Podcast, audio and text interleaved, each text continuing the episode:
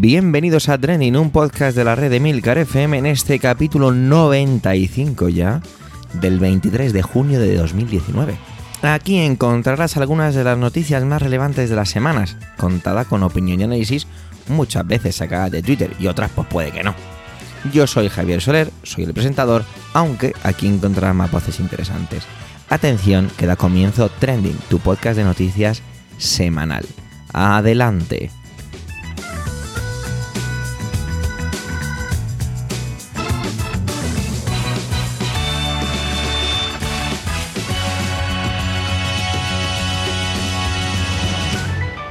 Esta es una semana de antes y después, de un punto y aparte en mi profesión. Se acaba el curso y comienzan las vacaciones... Ah, no, perdón, eh, que yo tengo que seguir trabajando hasta finales de julio. Para todos aquellos que pensáis que los profesores no hacemos absolutamente nada. No, es broma. Sé que la audiencia de Trending es audiencia coherente y no piensa tal cosa. Bueno, sea como fuera, realmente todos hemos vivido ya que con esta semana hay un poco un antes y un después por el tema del verano. Manuel sigue enfrascado en su guerra contra el plástico, ya le plantó cara a esta problemática hace un par de capítulos aquí en Trending, y no quiere abandonar la que parece se está convirtiendo en una cruzada personal. Así que os dejo con su intervención. Adelante Manuel.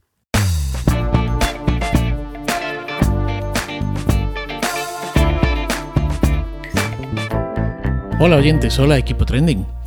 La última vez que participé en Trending, no sé si se acuerdan, andaba yo a vueltas con los plásticos. Coincidió con la semana de los plásticos y esa campaña de, sensibilización. De aquel Trending me quedaron dos hilos de los que tirar. Por un lado, aquella idea de Alba García, responsable de Greenpeace en la campaña de los plásticos, que decía que si un acto se mantiene durante 21 días, esto se llega a convertir en rutina y que nos invitaba a ello. Por otro lado, me llamó mucho la atención aquella noticia de que Malasia devolvía a España cinco contenedores de residuos plásticos, así que mi intervención de hoy va a ir por aquí. 21 días son tres semanas, las mismas que han pasado desde el inicio de la campaña. Ya les conté las dificultades a las que me tuve que enfrentar y a las que me he seguido enfrentando en aquel momento y que, como digo, pues me he seguido enfrentando. Los envases de plástico de un solo uso son incontrolables. Es que no hay manera de zafarse de ellos. Cuando mm, no he podido en estos días, en estas tres semanas, hacer la compra de, por ejemplo, las frutas y las verduras en los comercios de proximidad, sino que he tenido que acudir pues a alguna cadena, eh, de supermercados, he optado por pesar en la misma bolsa los productos, ir sacando las pegatinas esas con la información de peso y precio que te da la báscula y pegándolas en una misma bolsa. Eh, después he metido en ella todos los productos y he cruzado los dedos porque la persona de la caja me quisiera entender o pudiera hacerlo, pues igual alguna norma de la empresa pues le prohibía hacer eh, aquello que yo estaba haciendo. Afortunadamente, Creo que eh, bueno, no sé si se ha producido un cambio en ese sentido, pero afortunadamente eh, las dos veces que me he visto obligada a hacer esto eh, me han entendido. Han pasado los diferentes códigos de barra y no ha habido ningún problema y me he ido con varios productos dentro de una misma bolsa. Claro que también debo contarles que las miradas de los clientes cuando ven a un tipo metiendo, pesando y sacando de la misma bolsa los artículos, pues son también particulares bueno, también es que yo lo que estaba haciendo era bastante particular. Debo decir que en algún supermercado me han dado la opción de bolsa de papel, pero ojo, porque es que estamos en lo mismo. Eh, una bolsa de papel se trata también de un envase de un solo uso. Si vale, es papel, va al contenedor de papel, bla, bla, bla, bla, y no va a acabar en el estómago de los peces, por ejemplo, ¿no? Pero sigue siendo un envase de un solo uso. En estos 21 días eh, eh, me he enfadado con la sección de charcutería de los supermercados de Ahorra Más. Les cuento. Pedí jamón al corte y me lo envasaron de la siguiente manera. Primero lo colocaron de manera muy bonita y atrayente sobre una bandeja plana y rectangular de cartón, que por ambos lados llevaba una capa de aluminio. Y después esa bandeja la introdujeron en un sobre de papel y plástico. Ya en casa eh, pregunté por Twitter a Ahorra Más y a Ecoembes qué debía hacer con el residuo. Primero vino el silencio. Y tras insistir, Ahorra Más me respondió que tenía que llevarlo a envases. Fíjense que eh, lo estoy metiendo en el amarillo entonces, ¿no? En el amarillo. O sea, ¿qué es lo que estoy metiendo en el amarillo? En contenedor amarillo. Pues estoy metiendo plástico, papel, cartón y aluminio. En fin, que esto de evitar el plástico no es tan fácil, al menos hasta que algunas de estas cosas pues no se regulen por ley. Vamos con los contenedores devueltos. A ver, cuando bajamos los envases al contenedor amarillo, lo que ocurre después es lo siguiente. Un camión con operarios del ayuntamiento los recoge. Los lleva a una planta de tratamiento. Allí los que son reciclables, reciclables se separan y se venden a una empresa de reciclaje. Cuando, ¿Cuáles son reciclables? Bueno, pues eh, los que llevan el punto verde. Eso significa que el productor del producto y del envase han pagado un impuesto para que se recicle. En medio de todo este proceso anda Ecoembes, una organización medioambiental supuestamente sin ánimo de lucro. Hay empresas que reciclan los envases directamente, por ejemplo, aquí en nuestro país, y las hay que compran estos envases para revenderlos en países como Malasia, Filipinas, eh, China, bueno, China antes, y Vietnam. ¿Qué pasa con los no reciclables? Por lo que pasa es que deben acabar en un vertedero o en una incineradora. Bueno, cuando una empresa española o de otro país occidental compra y revende residuos a Asia, estos residuos viajan en contenedores sobre barcos por lo general. Vale, pues resulta que el tránsito de residuos transfronterizo perdón, el tránsito de residuos transfronterizo está regulado. Lo, recuerda, lo, perdonen, lo regula el Acuerdo de Basilea, que empezó a tejerse en 1989 y entró en vigor en 1992. Em, desde entonces hasta, hasta ahora los acuerdos se han ido, los acuerdos de Basilea se han ido quedando caducos. Y algunos países receptores han decidido actuar, tomar medidas, porque les llegan contenedores con residuos no reciclables. Este es el caso de los cinco contenedores que han vuelto de Malasia, para empezar, debo decir que salieron sin permiso del puerto de Valencia. La empresa o empresas exportadoras, y siento no poder aportar más datos sobre ellas, pero se mantienen en secreto los nombres, no tenían los papeles en regla. Inicialmente, los contenedores se retienen. Pero cuando el Seprona llega a hacer una inspección, el barco no está. El barco ha zarpado. Cuando el barco llega a Malasia y se abren los contenedores, resulta que hay una ingente cantidad de residuos que no son reciclables. Incluso virutas de plástico con aluminio. Ese, ese, plástico tan habitual en las bolsas, por ejemplo, de patatas fritas, aperitivos, lo que llamamos snacks, aperitivos salados, etc. ¿no? Eh, o que bien podría haber sido en su momento una bandeja de cartón recubierta por aluminio. No sé si me siguen. Malasia se ha cansado de ser el basurero de Europa y Estados Unidos, como lo hizo Vietnam y como lo está haciendo Filipinas, en plena pugna con Canadá para devolverles más de 100 contenedores de este tipo. El caso de China también es muy interesante, pues hasta finales de los 90 compraban eh, ingentes cantidades de residuos. No tenían una industria fuerte que generara sus propios residuos y necesitaban del reciclaje. A partir de eh, los 90 y hasta la actualidad se produce el despegue industrial chino. Es decir, la industria china se desarrolla tanto que genera esos residuos que posteriormente se reciclan y que se utilizan para otras cosas. ¿Vale? Eh, y esto hace que la compra se vaya reduciendo. Hasta que ahora parece ser que son eh, autosuficientes y no precisan comprar más. De hecho, en 2018 cerraron las fronteras a la llegada de residuos y en parte esto causó que se llevaran a otros países como los que he citado anteriormente, donde debo decir que por lo que he podido eh, leer, los casos de enfermedades como el dengue o insuficiencias respiratorias han aumentado, fruto de la acumulación pues, de basuras y de la incineración eh, tóxica probablemente. Aunque esto está todavía por eh, demostrar científicamente. Está claro que es necesario un cambio de políticas en materia de residuos a nivel mundial. Y por supuesto, a nivel personal de cada uno de nosotros. Bueno, mientras que el cambio a nivel mundial, estatal, etcétera, etcétera, se produce, el, cambio a nivel personal está en, en, nuestra mano. Voy a intentar seguir con lo de los 21 días a ver si la rutina ha calado en mí. Será de las pocas rutinas que hayan calado en mí. Feliz día y feliz vida. Antonio ha querido esta semana traer la sentencia a la manada. Como no podía ser de otra manera, ha sido uno de los grandes trendings de la semana, eso está claro, tanto en redes como fuera de ellas. En todas las conversaciones al final acababan salpicadas por este conjunto de personas, bueno, por este conjunto de especímenes. Siempre que uno ve cosas como esta, lo primero que me planteo es, joder, lo lenta que es la justicia. Pero bueno, pareciera que al final se ha hecho justicia. Vamos a escuchar a nuestro compañero. Adelante, Antonio.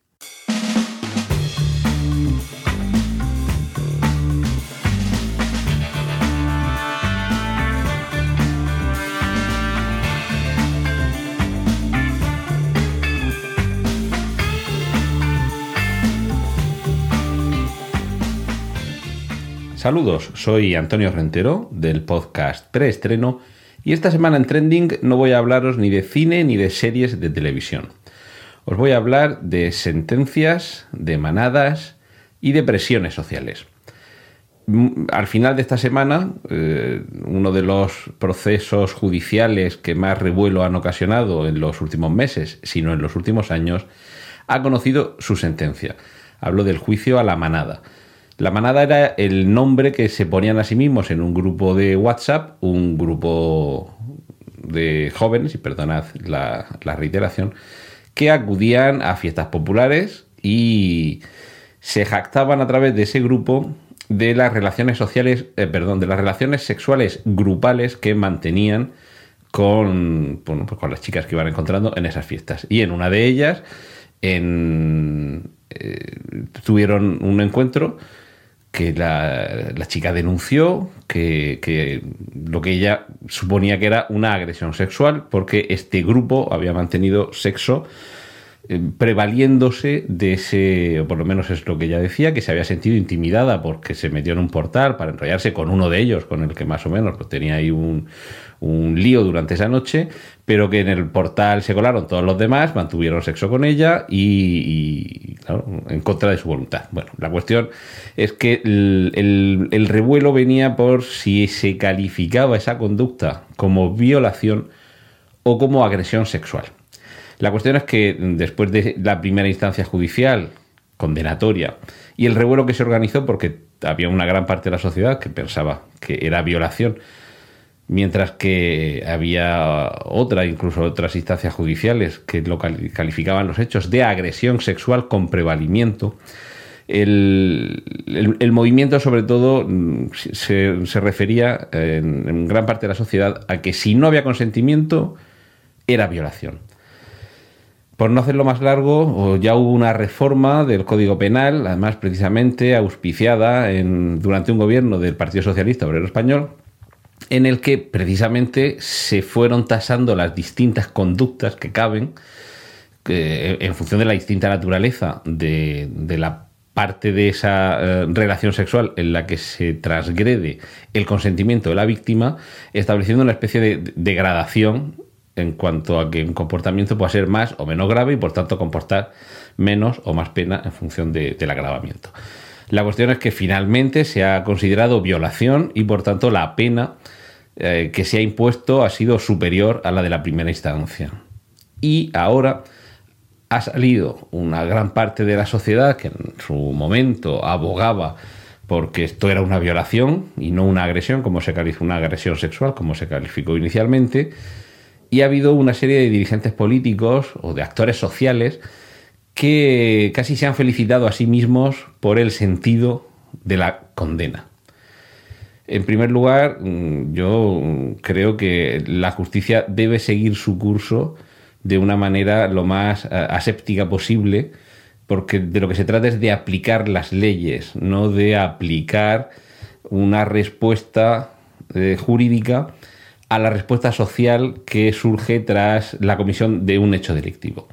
Si en ocasiones eh, acudimos a la fórmula de no legislar en caliente para no agravar determinadas penas, cuando el sufrimiento está cercano porque se ha producido un hecho doloroso y que afecta a gran parte de la sociedad, es más que razonable pensar que si no se puede legislar en caliente tampoco se debería juzgar en caliente. Es decir, que toda esa presión social que muchos y muchas han tratado de, que incida sobre los jueces a la hora que ellos tomen su decisión, mm, me parece igual de poco razonable que cuando se pide eso, el, no legislar en caliente para que no se cambien las leyes y normalmente mm, detrás de esto lo que hay es una voluntad de agravar la condena a determinadas conductas, porque cuando lo tenemos muy reciente el dolor, lo que queremos es que el peso de la justicia caiga con mayor fuerza sobre aquellos que la quebrantan. No me resisto a recordar una frase que leía, pues, no, no voy a, a decir hace 30 años, pero vamos, sí 20 y muchos años, porque fue en los años 90, en una entrevista a un juez, el juez Javier Gómez de Liaño, que este también daría para en algún momento eh, ampliar eh, en algún trending la historia de este, de este señor, sus luces y sus sombras. Pero bueno, lo cierto es que en una entrevista le leí una frase que se me quedó eh, marcada a fuego y es la siguiente, y abro comillas. En el arca de la ley no se guarda la burda hacha de la venganza, sino el certero bisturí de la justicia. Y cierro comillas. Creo que esta es la frase con la que deberíamos quedarnos y que deberían haber enarbolado muchos durante todo este tiempo. En estas últimas horas casi, en estos últimos días y a raíz de esta sentencia, como decía, ha habido diversos dirigentes políticos, además todos de un mismo sesgo ideológico, así como diferentes actores, actores sociales, también todos más o menos y todas identificables en una cierta ideología, que le han dado un poco el placet a la decisión judicial, un poco como diciendo, así sí, esta sentencia sí me vale. Eh, parafraseando el yo sí te creo, el yo sí te respeto. Como la sentencia ha ido en la línea de lo que pedían, la sentencia es digna y la justicia ha obrado bien, porque está de acuerdo con lo que yo defendía. Y creo que debemos eh, dejar ese discurso me parece muy peligroso valorar la sentencia en función de nuestra propia posición, nuestra propia ideología, nuestra propia postura sobre algo. Sobre todo porque damos eh, alas para que la sociedad presione, para que ante determinado hecho haya manifestaciones y, haya una cierta presión social para que los jueces obren en un determinado sentido. Y eso me parece peligrosísimo porque supone una injerencia, creo que inasumible, en la independencia judicial. Que no digo que haya que permanecer en silencio, que no digo que la justicia previamente a que, abre, a que hable perdón, a través de una sentencia no deba estar sujeta a, examen eh, o a crítica, pero esa presión social, y todos sabemos a lo que me estoy refiriendo, para que determinada conducta tenga mm, como recompensa, por así decirlo, una determinada sentencia en un determinado sentido y siguiendo unos determinados principios, a mí me parece el fin de la justicia y el fin de la democracia. La justicia debe estar al servicio de la sociedad, pero no debe ser un instrumento que vaya mutando o que vaya obedeciendo al, al influjo directo de la sociedad porque de hecho la forma para que la justicia responda a lo que la sociedad demanda es más complejo, es más lento, pero existe el método y es votando, teniendo a unos partidos que nos representen y que en el Parlamento elaboren las leyes que respondan a lo que la sociedad demanda y que esas leyes sean las que se apliquen. Esas leyes son las que deben responder a la sensibilidad social, su proceso de elaboración lo que hace es por el camino enfriar determinados extremismos que puedan suceder cuando determinada ley se pretende cambiar en determinado sentido y por el paso del tiempo se va tamizando a lo mejor ese calentón. Si no se debe legislar en caliente, tampoco se debe juzgar en caliente. Y precisamente ese procedimiento, voto, elijo al partido, eh, a los partidos, los partidos son los que elaboran las leyes en el Parlamento que luego aplicarán los jueces. Y por esa senda es por la que la sensibilidad social llega finalmente a obrar cuando el juez debe aplicar la ley sobre los supuestos delictivos. Y claro, eso es lo que hace que una sociedad sea madura, que sea una sociedad eh, ejemplar y que sea una sociedad no voluble, no sujeta a cambios instantáneos, a respuestas de una, de una velocidad tan, tan, tan, tan extrema que no dé tiempo a madurar qué es lo que se quiere aplicar, cómo y por qué. En fin, esta era mi, reflexión esta semana y ahora os dejo que sigáis disfrutando de los contenidos que tienen para vosotros mis compañeros aquí en Trending. Un saludo de Antonio Rentero.